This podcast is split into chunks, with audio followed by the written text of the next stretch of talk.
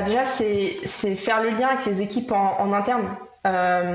nous, enfin, c'est on, continue à recruter sur des nouveaux métiers, mais en général, les profils sur lesquels on recrute, c'est des gens qui, enfin, un type de profil qui existe déjà chez Miracle. Et donc, c'est euh, parler un peu avec eux en off. Euh, ah bah tiens, euh, où est-ce que vous allez Où est-ce que vous faites votre veille, etc. Donc, c'est se renseigner un petit peu comme ça auprès des équipes en interne, parce que encore une fois, c'est une mine d'or. En fait, on a vraiment de la chance en tant que recruteur de pouvoir s'adresser à des gens faciles d'accès entre guillemets en interne c'est se renseigner aussi auprès des candidats, euh, parce qu'en fait, quand on a un candidat au téléphone, on peut facilement parler de euh, euh, un candidat qui va nous expliquer ah bah j'ai bossé sur sur tel projet et puis en fait pour me renseigner et aller plus loin, je suis allé sur telle et telle plateforme, etc. Donc c'est aussi continuer à apprendre en continu auprès des candidats.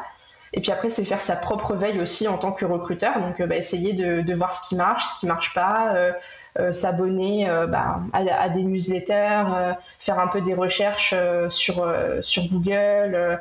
voir des tweets peut-être qui peuvent passer aussi de temps en temps à aller regarder cet article, il a super bien marché sur la partie data engineer, je sais pas. Donc voilà, essayer de rester ouvert un maximum sur tout ce qui se fait. Après, le risque, c'est voilà, faut pas se perdre dans de l'information parce qu'on peut facilement y passer la journée, enfin, ça, ça va vite. Mais voilà, essayer de rester un petit peu ouvert à ce qui se fait sans pour autant trop prêter attention et trop rentrer dans, la chose. Voilà, suivre euh, quand même de, près, mais en, créant quand même euh, une distance pour euh, pas forcément tout tester, mais surtout tester le plus pertinent.